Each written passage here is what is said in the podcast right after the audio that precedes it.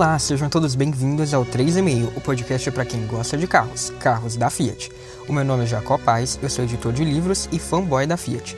Por aqui você fica por dentro da Fiat, semana sim, semana não, conferindo novidades da marca, eletrificação, análises, segredos, histórias, além da cultura do carro italiano, na qual estão inseridos os modelos da Fiat e também as marcas em seu entorno, reunidas sob o guarda-chuva da Stellantis. No último episódio da temporada do 3,5, eu apresento 6 pontos baixos e 6 pontos altos da Fiat em 2023. Mais do que uma mera retrospectiva, este episódio aborda pontos inéditos, como a Fiat nos Estados Unidos e as mudanças no comando da marca no Brasil, e também complementa outros já tratados aqui. Além disso, olharemos para o futuro e vamos entender o que ficou apagado demais no ano que passou da Fiat. Vamos lá?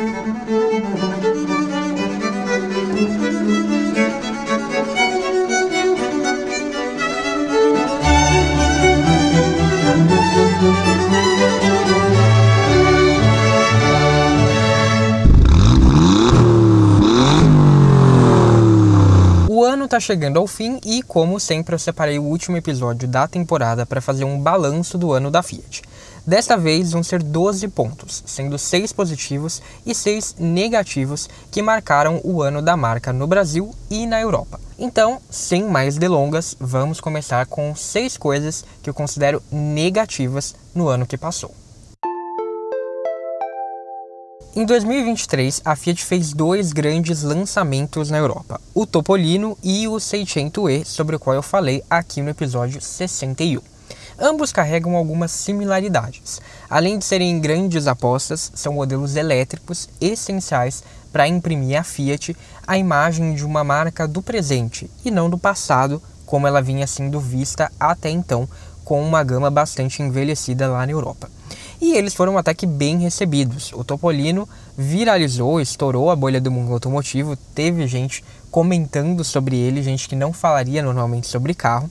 E o 600e foi elogiado pela imprensa europeia como um bom carro elétrico, acessível, relativamente espaçoso e descolado como o 500. Mas então, Jacó, por que, que você está falando deles como um destaque negativo? Bem, existe um outro ponto em comum entre esses carros que explica por que eles estão nesta parte do episódio. Topolino e 600e deixam um sabor doce e ao mesmo tempo amargo na boca. A Fiat se esforçou para dizer que eles não são meros rebadges de contrapartes francesas, ou seja, versões de Citroën Ami ou do Peugeot 208, do Peugeot 2008. Na apresentação, os executivos da marca italiana repetiram à exaustão argumentos como o parentesco com o Cinquecento, a genialidade da simplicidade do design italiano e até resgataram o projeto engavetado do sucessor do Punto.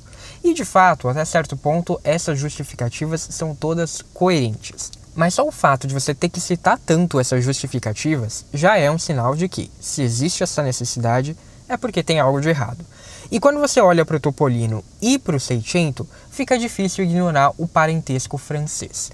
É evidente que eles são italianos, que eles têm o DNA da Fiat em algum nível, mas também é impossível não enxergar os modelos franceses da PSA escondidos ali. Como projeto de oportunidade, ou seja, a Fiat viu ali esses dois carros, essas duas plataformas, viu que existia algum potencial de rapidamente adaptar carros da PSA para atingir os seus interesses, 600 e Topolino são ótimos carros. Vão cumprir um papel significativo, vão preparar terreno para que a marca volte a ser relevante na Europa. Então, eles já começaram a fazer um barulhinho ali e agora a Fiat pode de fato voltar e falar: olha, voltei.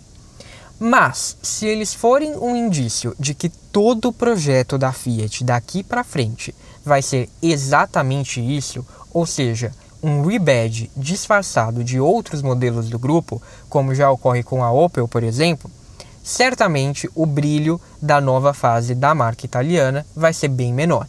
E ver a Fiat, uma marca que é tão engenhosa, que é tão lendária, tão inovadora, tem tantos anos de história, se reduzir a isso pode ser uma das maiores decepções da Stellantis. Na Turquia, um país que sempre produziu modelos importantes para a Fiat e onde ela é líder de vendas, a Stellantis vai passar a produzir as vans do grupo, decretando o fim do tipo em 2025 e do Doblo, que era produzido lá até este ano. A van foi substituída por uma nova geração elétrica, exatamente o mesmo carro que Peugeot, Citroën, Opel e Vauxhall têm. Tudo bem, é um comercial e ver rebadges nesse segmento não é exatamente algo novo, a própria Fiat e a Peugeot fazem isso antes mesmo de qualquer história de fusão. Mas e o tipo? Ele é vendido como Egea na Turquia e esse modelo é o mais vendido daquele país, que tem um gosto particular por sedãs da Fiat. No passado, Albia e Linea fizeram muito sucesso, o Linea e o Egea estiveram no topo do mercado turco nos últimos anos. Então, qual modelo vai substituir o tipo e vai sustentar as vendas da Fiat nesse mercado? Tudo bem, podem não ser vendas totalmente expressivas como as que a gente tem no Brasil, mas não são vendas de se jogar fora, são mais de 100 mil exemplares vendidos por ano. Então, certamente, quem vai suprir essa necessidade não vão ser as vans genéricas da Stellantis. E é exatamente essa preocupação que respinga sobre o lado questionável do Topolino e, mais relevante ainda, do Seicento. Então, eu torço para que eles não signifiquem que a estratégia dos veículos comerciais vai se aplicar a todos os Fiat daqui para frente. E a revelação do novo Panda no ano que vem vai dar a letra sobre essa resposta. E vamos então agora para o ponto 2. Se na Europa o Cinquecento-E segue sendo um destaque, no Brasil ele não poderia estar mais apagado.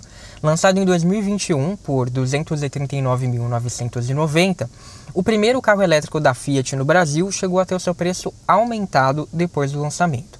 Agora, depois da chegada de inúmeros rivais, sobretudo os elétricos chineses, que oferecem mais espaço ou mais autonomia por menos, ele está custando 214.990, o que ainda é caro, já que existem concorrentes na faixa dos 150 mil. O resultado é que o Bambino é um grande fracasso no nosso mercado. No site, a Fiat ainda oferta o modelo como 2022, para se ter uma ideia. No ranking de emplacamentos da Fenabrave, ele nem aparece, o que significa dizer que, se ele vendeu 300 exemplares de janeiro a outubro, foi muito.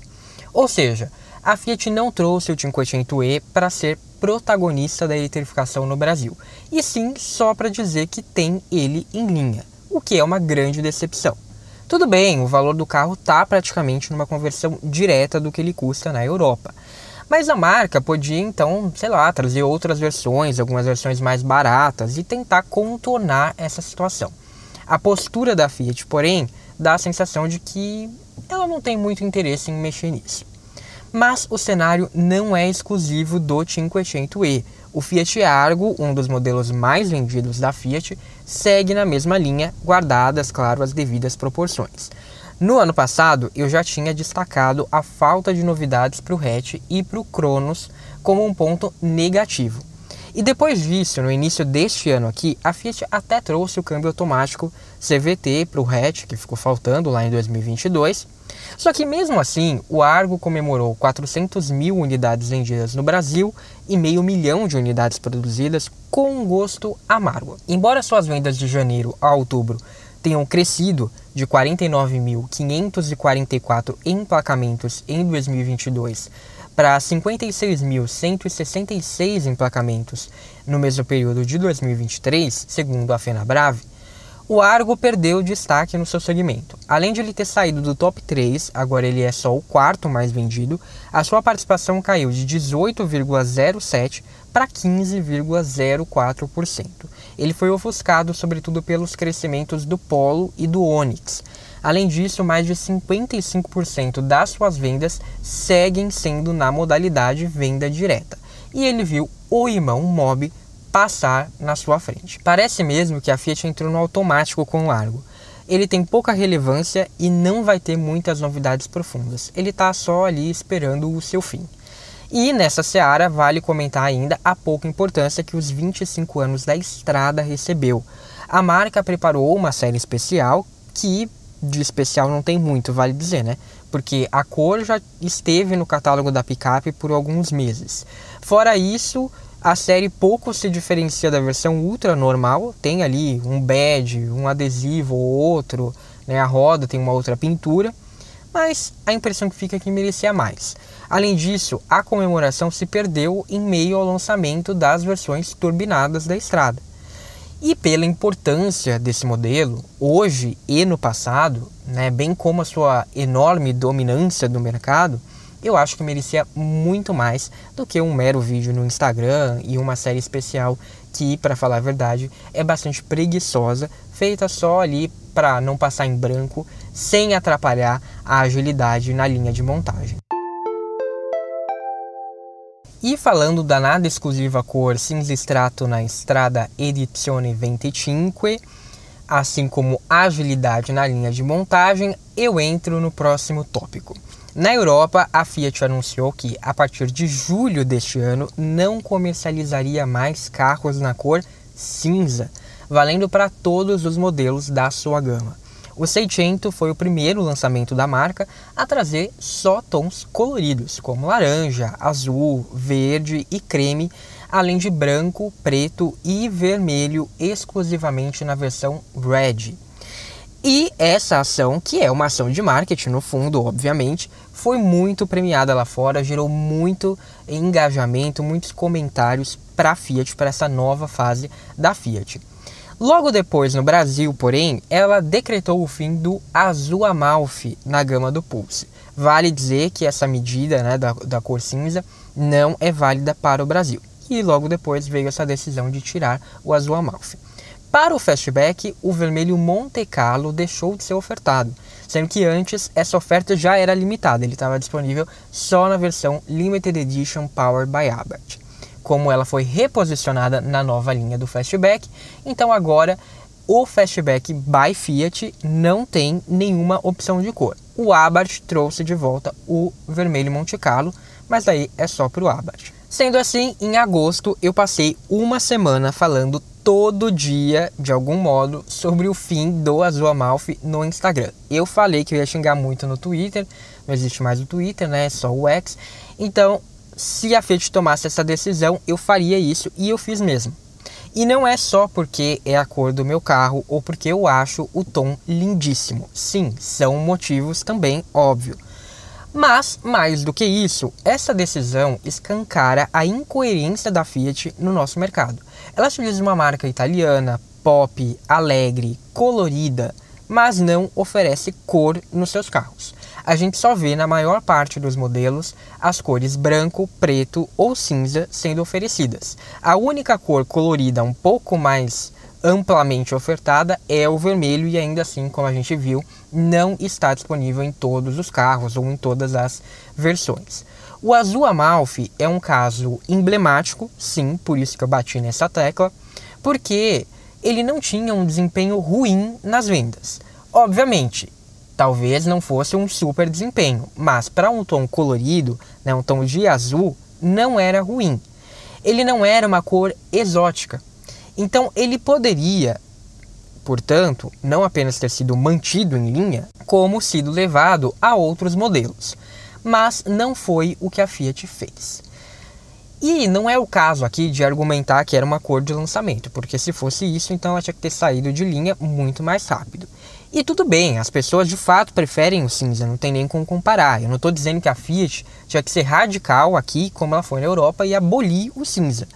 Mas, em nome de não atrapalhar o ritmo de produção, porque se ela tem cores que todo mundo quer comprar, ela consegue adiantar unidades, ela consegue produzir carros mais rapidamente, não parar para fazer cores específicas. Em nome disso, ela abriu mão de se esforçar para vender outros tons como ela fazia no passado. Basta ver que alguns dos tons de lançamento do novo Uno eram sólidos, e isso incentivava o público a escolher essas cores porque elas não tinham um custo adicional, então não custava mais caro pagar por uma cor colorida.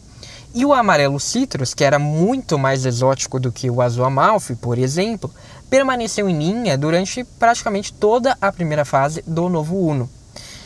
A Fiat chegou a ter 15 opções de cor em um passado recente no Brasil. E hoje isso é bem diferente, muito diferente. E é sério, gente, tá muito chato. como pode a Volkswagen, que é uma marca de posicionamento muito mais frio e conservador, oferecer um tom que é muito mais chamativo de azul, o azul Biscay, em um modelo tão careta como o Virtus. E a Fiat não ir nada além de um mero vermelho na sua gama. Quando eu vejo um Virtus dessa cor passando, eu sou tomado por desgosto, porque eu falo como que a Fiat não tem um azul sequer e um Cronos, sabe? Que é um modelo que tem um visual muito mais esportivo, que aceitaria muito mais uma cor como o azul. Então, assim, é uma situação bizarra.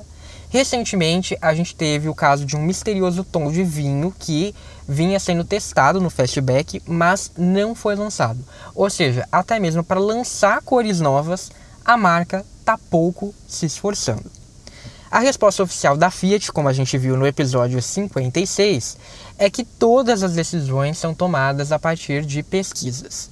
Mas pesquisas também indicavam que o teto solar não era importante para Pulse e Fastback, né?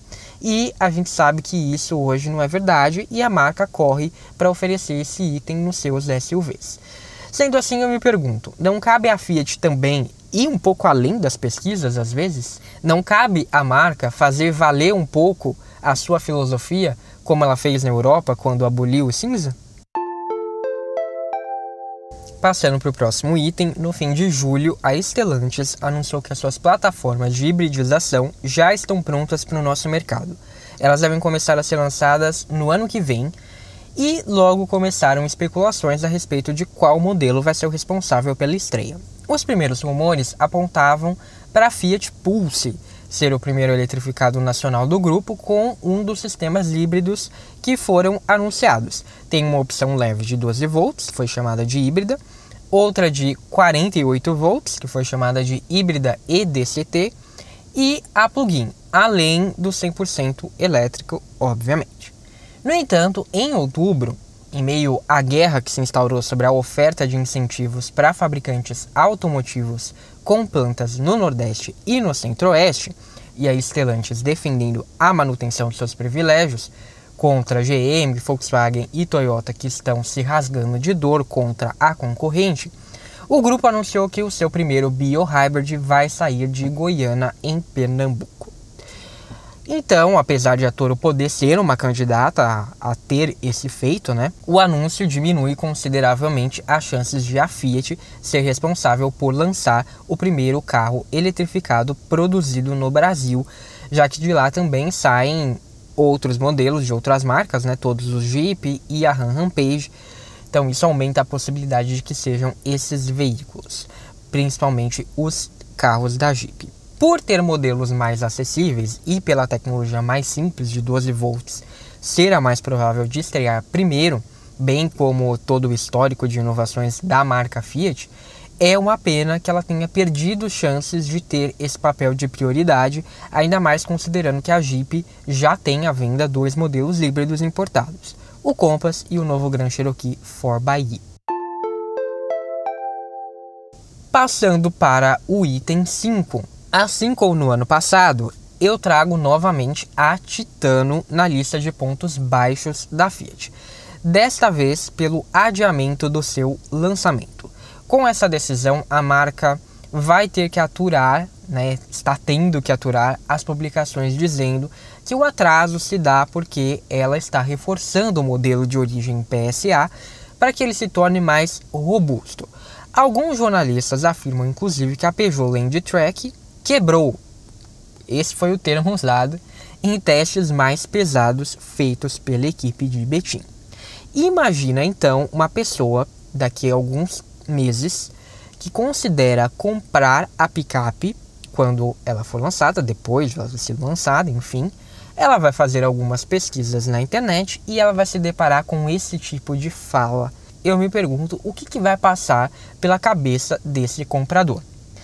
Eu sempre fui contrário ao lançamento da Titano, do modo como está sendo feito, ou seja, como um rebad de uma picape já antiga, foi lançada originalmente em 2019 na China e sem o DNA verdadeiro da Fiat. E essa história toda agora mostra que, mesmo antes do seu lançamento, a Titano já está meio que começando errado. pelo menos a marca não resolveu correr como ela fez com o Pulse, né? Então, pelo menos ela tá, ela adiou, falou: "Não, vamos fazer, vamos melhorar e OK, beleza". Resta torcer para que essas mudanças realmente resultem em um bom modelo e que a Titano deixe para trás o péssimo histórico de rebeds mal sucedidos da marca.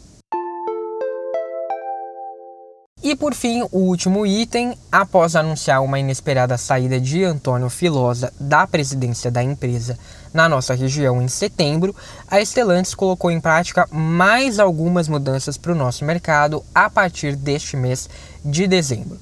O Filosa assumiu o cargo de CEO global da Jeep em novembro e parece que ele levou alguns executivos daqui com ele, então talvez por isso a dança nas cadeiras na Stellantis. É evidente que esse cenário pode trazer algumas incertezas para a direção da Fiat, já que algumas mudanças são bastante significativas e são as que eu vou apontar aqui. Por isso que eu estou colocando esse ponto como negativo, por conta das incertezas. Né? A Fiat está vindo numa fase muito boa e vai ter uma mudança grande de comando agora. E o que agrava essa impressão é que os executivos pareciam ter muita identificação com a marca que eles representavam antes. O Elander Zola, que até então era vice-presidente sênior das marcas Fiat e Abarth para a América do Sul e das suas operações comerciais no Brasil, assumiu uma nova posição, que é a de vice-presidente sênior de operações comerciais da Stellantis no Brasil e de veículos comerciais leves para a América do Sul. Ou seja, agora ele trabalha com todas as marcas do grupo e não é diretor de nenhuma específica. O Hugo Domingues, que até então era vice-presidente de marketing das marcas italianas, vai assumir o comando da Jeep na América do Sul. Então ele vai, portanto, trocar de posição com o Alexandre Aquino, que passa a ser o novo responsável pela Fiat e pela Abarth para a região, e ele era vice-presidente da Jeep até então. Ele era um dos mais empolgados em trazer o Jeep Avenger para o Brasil. Isso parece ter esfriado um pouco e hoje algumas publicações dizem que foi descartado. Mas vale dizer que o Aquino, segundo o seu LinkedIn, iniciou a carreira em 2001 na CNH Industrial, que é uma empresa que era do grupo Fiat e ainda é da família dona da Fiat. Depois de um ano em uma empresa de siderurgia, ele voltou para o grupo na área de marketing da Fiat, por onde ele ficou por mais quatro anos. E ele passou depois disso uma temporada na GE e retornou à Fiat em 2008. Ele atuou na área de produto da Fiat e em 2012 passou a trabalhar com as marcas da Chrysler, escalando degraus até chegar ao comando da Jeep em 2021. Então sim, ele tem uma forte identificação com a Jeep, né? Como eu disse, parecia que todos os executivos tinham essa relação com as suas respectivas marcas, mas ele começou a carreira na Fiat, ele tem experiência com a marca Fiat também. Então resta a nós desejar a melhor sorte para a equipe da Stellantis nesse novo desenho e torcer para que a gestão do Alexandre Aquino impulsione ainda mais a Fiat e a Abarth no nosso mercado. Então, seja muito bem-vindo. E agora, um pequeno intervalo para dar alguns recados, já que este é o último episódio da temporada. Eu quero agradecer pela excelente temporada que o podcast teve este ano, estou realmente muito feliz. A gente teve episódios sensacionais em 2023, como a entrevista com o especialista de produto responsável pelos SUVs da Fiat, que abriu essa temporada. A gente teve um react especial para comemorar os 47 anos da marca no Brasil. Tivemos aí boas análises, novos convidados como o Ravel da página Fiat no Brasil, que eu recebi para falar de um tema importantíssimo que são os carros PCD. Então, muito obrigado a todos e a todas que continuam fazendo parte dessa história. Eu espero que vocês tenham gostado.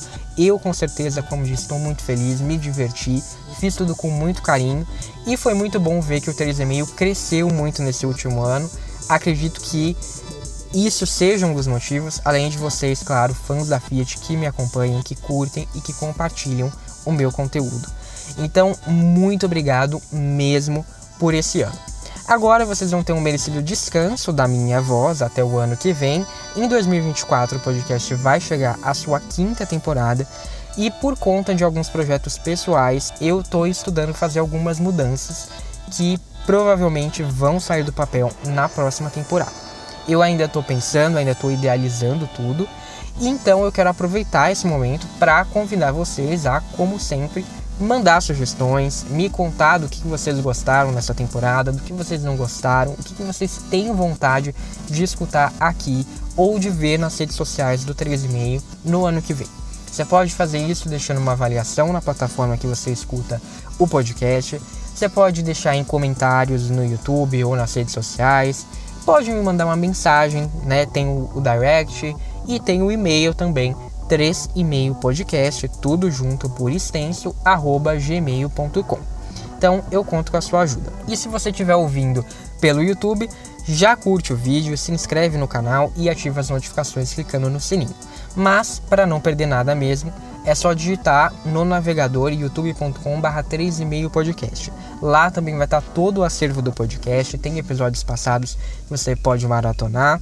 Então aproveita o período de férias, confere lá. Inclusive tem várias playlists no YouTube que podem te interessar. Tem uma lá só com uma seleção de episódios que fala de modelos clássicos, uma com tudo sobre a Abarth, outra só de episódios com convidados. Então tem coisas bem legais, dá uma olhada lá depois. E se você estiver ouvindo nos tocadores, clique em seguir no Spotify, no Apple Podcasts e no Amazon Music ou em favoritar na Deezer. Isso ajuda o podcast a se manter relevante, ser encontrado por outras pessoas e, claro, você é sempre avisado de novos episódios. E você pode acessar também bit.ly barra 3,5 podcast para conferir outras opções e encontrar posts especiais com conteúdo extra e links para as referências citadas aqui no podcast. O programa entra de férias, mas o 13,5 vai continuar com algumas entradas do Diário do Pulse e nas redes sociais com mais análises, novidades do dia a dia, fotos de carros da Fiat. Então, para não perder nada disso, segue lá o arroba 3,5 podcast, tudo junto por extenso, no Facebook e no Instagram. Recados dados, vamos voltar para o episódio para falar das coisas boas da Fiat em 2023.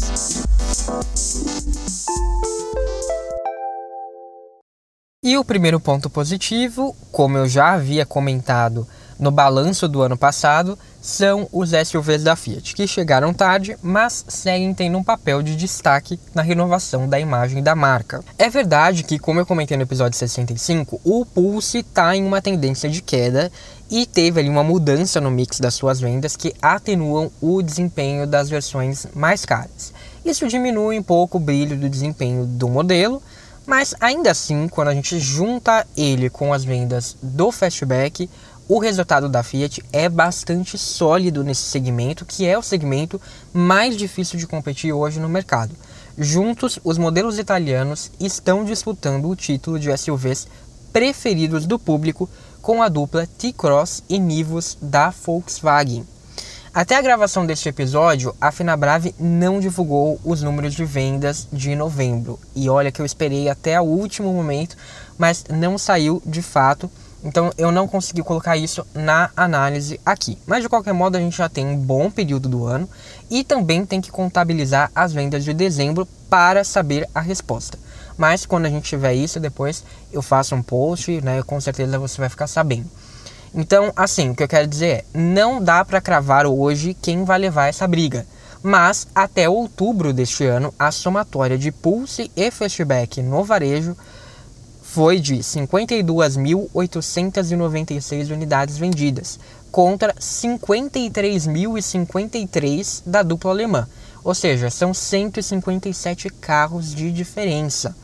E vale dizer que o Pulse recuperou terreno nos últimos meses o que pode fazer a balança virar a favor da Fiat no fim do ano. Então tem essa disputa em aberto ainda. O modelo também comemorou em julho a marca de 100 mil unidades produzidas em 20 meses de mercado.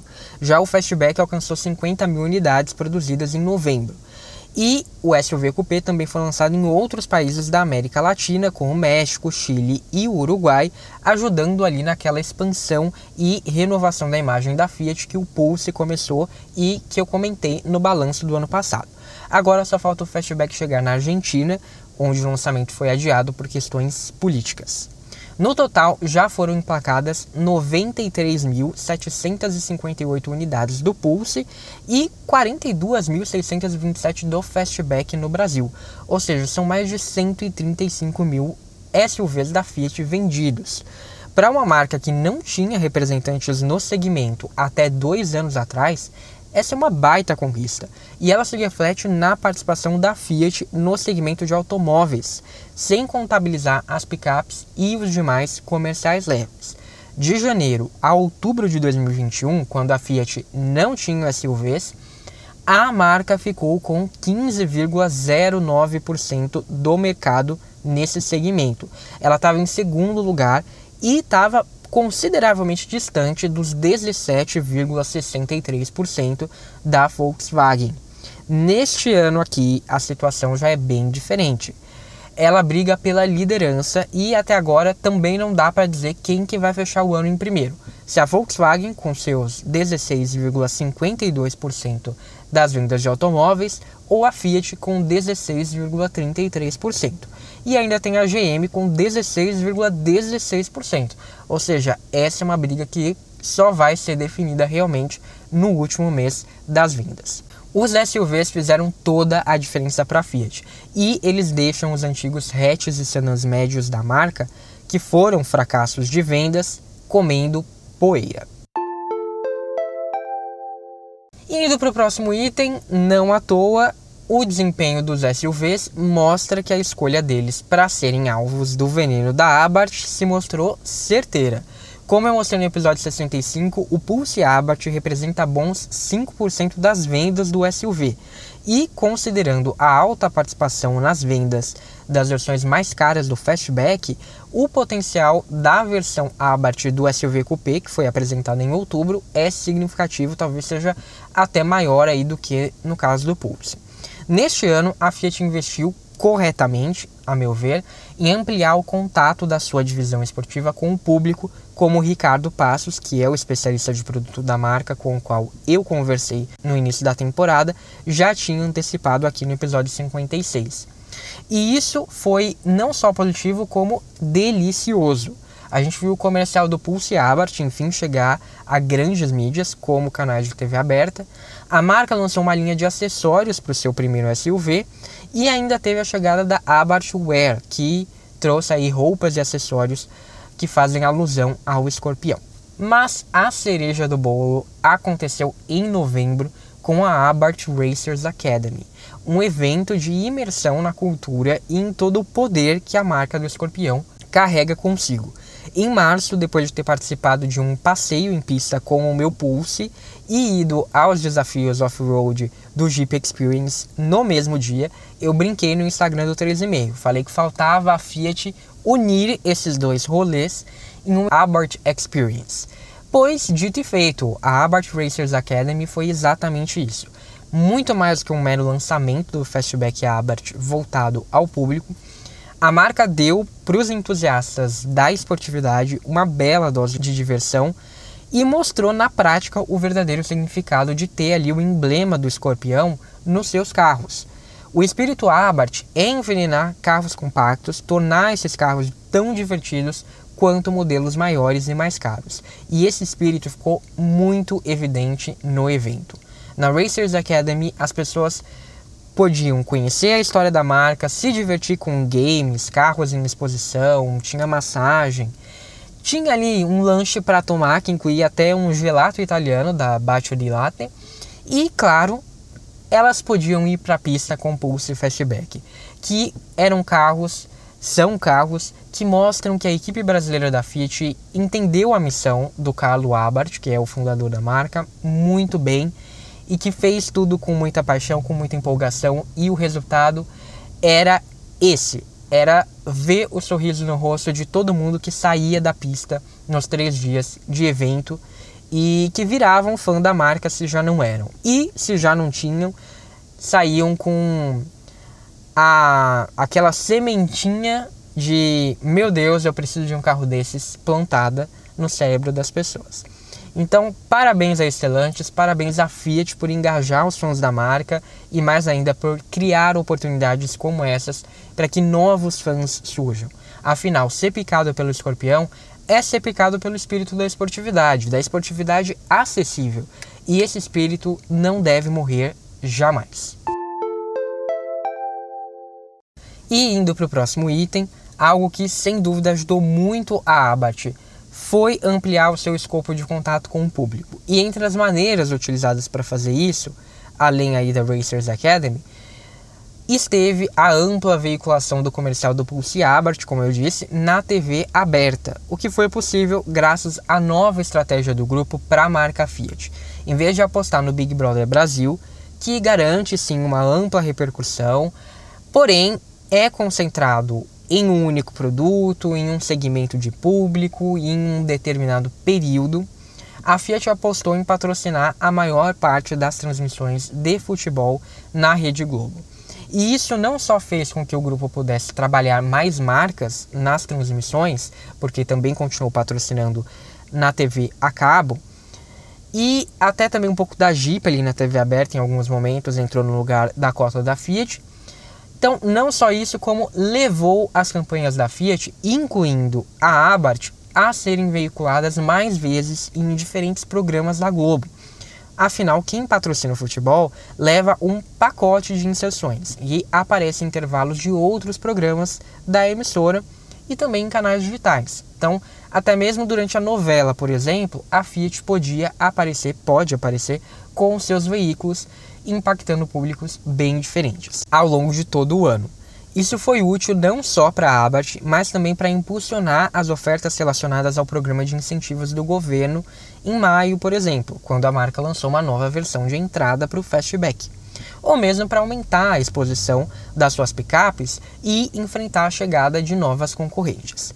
Sem contar o tiro de mestre que foi a ação Tweet de Bilhões, que neutralizou por completo a estreia da rival Chevrolet no Big Brother Brasil ao presentear uma pessoa aleatória com uma Fiat Toro depois que ela disse que sentia falta da marca nas provas do reality. Ou seja, mesmo sem estar no BBB, a Fiat conseguiu seu assunto do BBB com uma ação simples e muito mais barata do que qualquer merchandising que ela fizesse diretamente no programa. Ou seja, ela saiu ganhando em todos os sentidos. O item 4, sem dúvida, mostra que a troca do BBB pelo futebol também ajudou aqui, que é o fato de a Fiat ter conseguido manter as suas picapes no topo. Embora, é claro, muito mais do que essa questão de marketing, o que conta é o fato de a Fiat ter feito a sua lição de casa. Além de novas campanhas para relembrar os diferenciais das suas picapes, a Fiat renovou os modelos, não apenas respondendo à concorrência, como também indo além.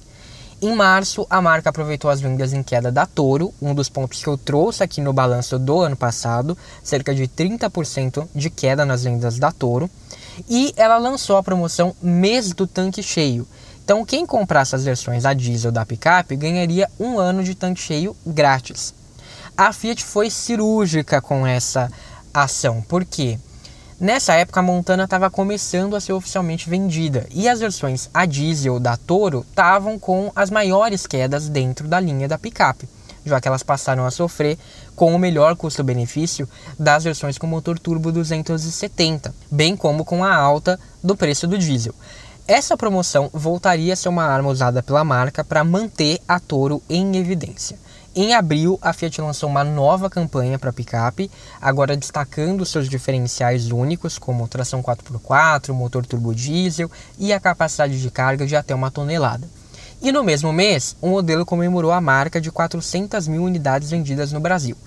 Depois de queimar o estoque das versões diesel, em junho a Fiat anunciou a redução de 20 mil no preço sugerido de toda a linha da picape com essa motorização. E um mês depois, em agosto, a marca lançou a linha 2024 com novidades para todas as versões, com as novas grades e rodas, além do Connect Me de série também na versão Vulcano. Ou seja, a Fiat trabalhou a Toro aí em diversos meses seguidos do ano com várias novidades e ações. Já a estrada ficou até 5 mil mais barata em março, dependendo da versão. A marca aproveitou a linha 2323 para rever os pacotes do seu modelo e, assim como fez com a Toro, se movimentou para conter eventuais problemas com a chegada oficial da Montana. A versão Vulcano passou a custar basicamente o mesmo que a picape da GM na sua versão de entrada. E em agosto, a grande tacada de mestre da Fiat foi apresentada, a aguardada Estrada Turbo 200, que chegou em duas versões quase pelo mesmo preço da Montana automática. A Fiat reforçou o acabamento interno, caprichou ali nos detalhes, de quebra deixou a sua picape mais divertida de guiar e fez uma ampla campanha de lançamento que colocou novamente a estrada em evidência. Não que fosse preciso, porque a picape jamais desceu do salto nas vendas. No máximo, ela perdeu ali o posto de carro mais vendido do país por um ou outro mês, mas ela seguiu inabalável não apenas no topo do segmento, como do mercado ao longo de todo o ano. De janeiro a outubro, foram 98.511 emplacamentos, uma alta inclusive de 4,7% em relação aos 94.053 emplacamentos do mesmo período do ano passado. Ou seja, mesmo com a Montana, a estrada cresceu nas vendas, não fez nem cócegas a chegada da picape americana nas vendas da picape da Fiat. Além disso, ela tem mais de 15 mil exemplares de vantagem em relação ao segundo carro mais vendido do país, o Volkswagen Polo, e mais de 60 mil em relação ao Volkswagen Saveiro, a sua única rival direta. Também a Toro se manteve na balada. Em 2022, de janeiro a outubro, ela tinha emplacado 41.800 unidades. Neste ano já são 42.180 emplacamentos. Enquanto isso, a Montana teve só 25.273 carros vendidos, ficou atrás até de veículos mais caros como a Hilux. E nos últimos meses, mesmo a Rampage, que é uma picape recém-lançada e mais cara, apareceu à frente da picape da GM. Muito se cogitou que a chegada da Montana pudesse roubar clientes das picapes da Fiat, mas como a gente viu, isso não aconteceu. Como eu comentei no episódio 62 e numa análise feita no Instagram, as vendas da Montana são um salto significativo para a Chevrolet, quando comparadas às da geração anterior, mas não afetaram o desempenho de Estrada e Toro. E isso é mérito total da Fiat, que não só se defendeu, como também foi para cima justamente do público que poderia procurar a sua rival. E ainda reforçou as versões de entrada da estrada com o motor Firefly 1.3 para também continuar muito à frente da Saveiro. Mas mais uma vez a Fiat foi além das ótimas estratégias de mercado, como mostra o item 5. Ela também se engajou em causas importantes por meio do seu pilar voltado à sociedade, a Fiat Comunitar. Neste ano, a marca promoveu campanhas de arrecadação de alimentos e itens de higiene para vítimas de chuvas do litoral paulista, vítimas do ciclone que atingiu o Rio Grande do Sul e para arrecadar roupas e cobertores. E a Fiat não usou toda a sua criatividade só nos comerciais para vender carro. Ela também deu um novo significado para o unboxing dos famosos recebidos dos influenciadores, já que em vez de presentear, ela convidou esses criadores de conteúdo a colaborar de outra forma. Assim surgiu a ideia da campanha Inboxing, que foi uma brincadeira em que cerca de 30 influenciadores, com o Babu Santana, receberam uma caixa comum de recebidos, mas totalmente vazia, só com um convite para que eles se juntassem à campanha A Paixão Aquece. Ou seja, quem mandaria os recebidos eram eles, na verdade, doando itens para os mais necessitados. Então foi realmente uma campanha bastante genial. E vale destacar outro ponto desse pilar social, abrangendo toda a Estelantes, em março, o grupo aderiu aos princípios de empoderamento das mulheres das Nações Unidas, que é um compromisso global com a igualdade de gênero. O objetivo da Estelantes é continuar ampliando a participação das mulheres em cargos de liderança, que passou de 22% em 2021 para 27% em 2022 e pretende chegar a 30% até 2025 e 35% até 2030. Além disso, cada região apoia as suas funcionárias por meio de iniciativas voltadas ali, estudadas para cada região. Então, tem workshops, tem benefícios de planejamento familiar, tem programas de aceleração de carreira, tem espaços dedicados à saúde. E também em março, o grupo anunciou a aderência ao He4She, que é Eles por Elas. É um programa da ONU Mulheres para aumentar a compreensão sobre equidade de gênero no contexto da empresa. Portanto, acho que o mais legal é ver que esses tipos de ação não acontecem só no discurso, e sim que levam a medidas concretas na prática. Sem dúvidas, eu acho que abraçar a diversidade, promover a inclusão tem aí um ponto alto que reflete não só no grupo todo, mas também em cada uma das marcas, né? na, maneira como os carros são pensados, as coisas são pensadas. E especialmente aí no caso da Fiat, que sempre teve e continua tendo um papel de protagonista no Brasil, não só nas vendas.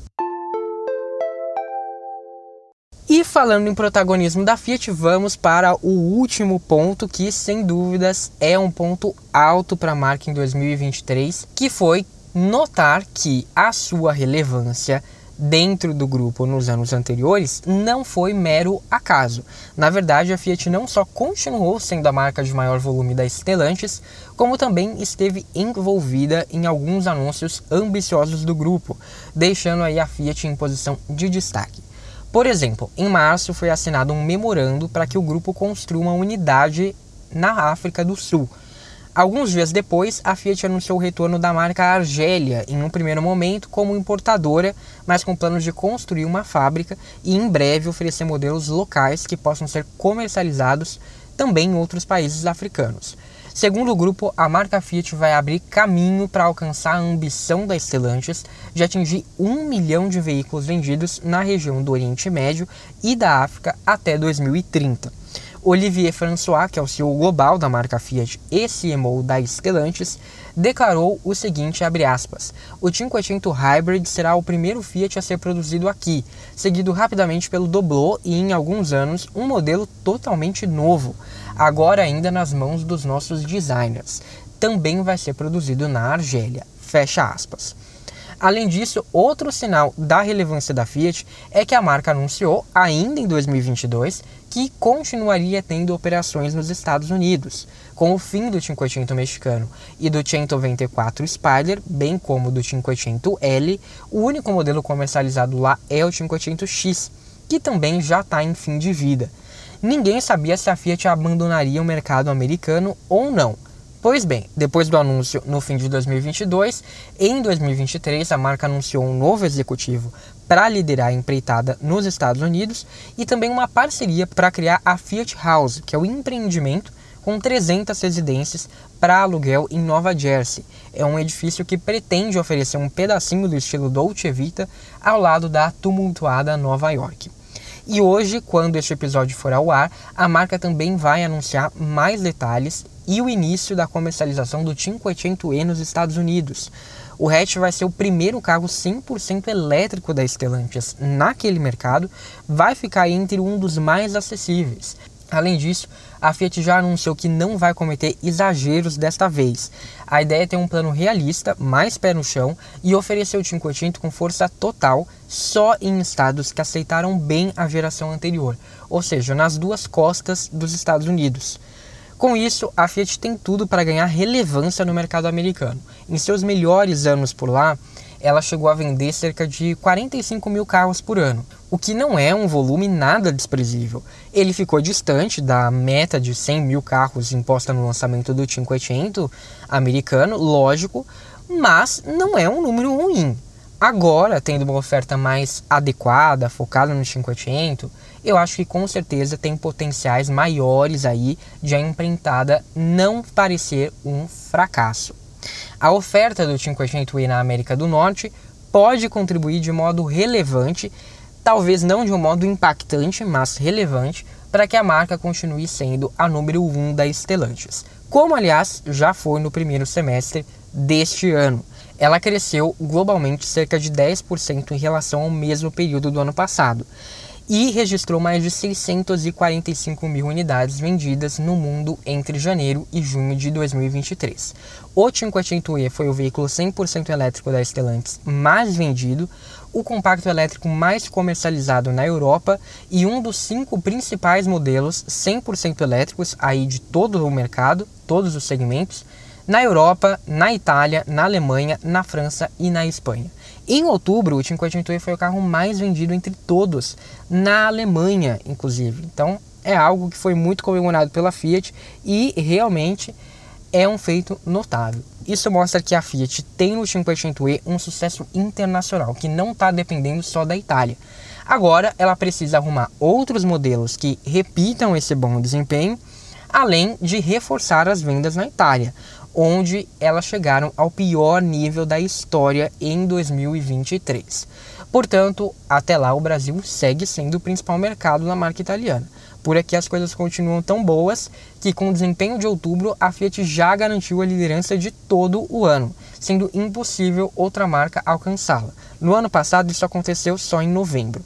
Com 22,08% no mercado de automóveis e comerciais leves, a Fiat aumentou a sua participação em relação ao mesmo período do ano passado, quando tinha 21,97% no mercado. Algumas outras marcas, como Volkswagen e GM, também cresceram, mas estão distantes da Fiat, cada uma na casa dos 15% de participação, ou seja, não tem como elas correrem atrás. A marca é líder em todas as modalidades e em diversos segmentos vendas diretas, varejo, hatches juntando Mob Argo, picapes juntando Estrada e Toro e vans juntando Fiorino, Escudo e Ducato, além, claro, do título de carro mais vendido do Brasil com a Estrada. Esse protagonismo do Brasil dentro do protagonismo da Fiat no grupo Stellantis se traduziu em algo simbólico, mas bastante significativo. Em maio deste ano, o CEO global da marca anunciou algumas inspirações do passado para a nova leva de modelos da Fiat, entre eles o Panda, que vai ser responsável com certeza por melhorar o desempenho da marca na Itália. Ele também destacou que a Fiat Flag, resgatada no rebranding da marca idealizado no Brasil, passaria a ser adotado pela empresa em todos os mercados, aludindo às faixas que eram símbolo da marca em todo o mundo nos anos 80 e 90. Nessa época, a Fiat brigava pela liderança no mercado europeu. Logo, não é algo pequeno trazer de volta essa imagem do passado. Assim como não é trivial o fato de que essa diretriz surgiu primeiro no Brasil. Um ponto alto que tem tudo a ver com o nosso mercado e que certamente é um indício do poder que a gente pode ter no futuro da marca. Gente, eu sei que eu já estourei o tempo aqui, mas eu preciso fazer uma última leitura rápida de comentários que eu recebi sobre o último episódio. Lá no Instagram, a Gabriela Stephanie, que está sempre participando, eu agradeço muito pela participação dela, disse assim sobre os lançamentos da Fiat: Quero muito ver a Titano, mas aguardo por todos.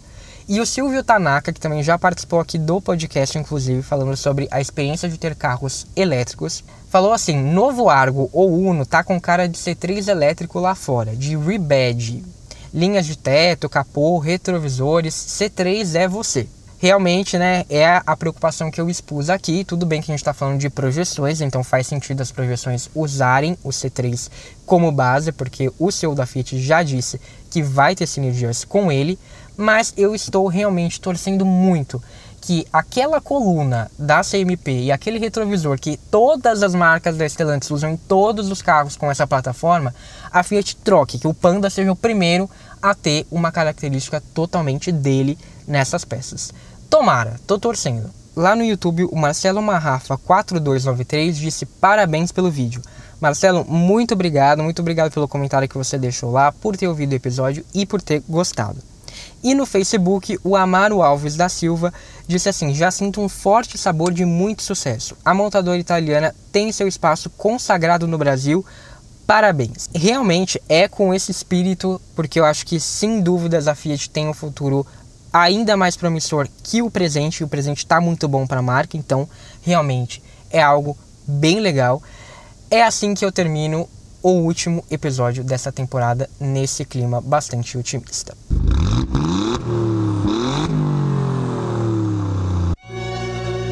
Por hoje foi isso, agora é a sua vez. Para você, o que foi o melhor da Fiat em 2023 e o que foi o pior? Deixa sua resposta no Spotify ou nos comentários do YouTube ou lá no Instagram.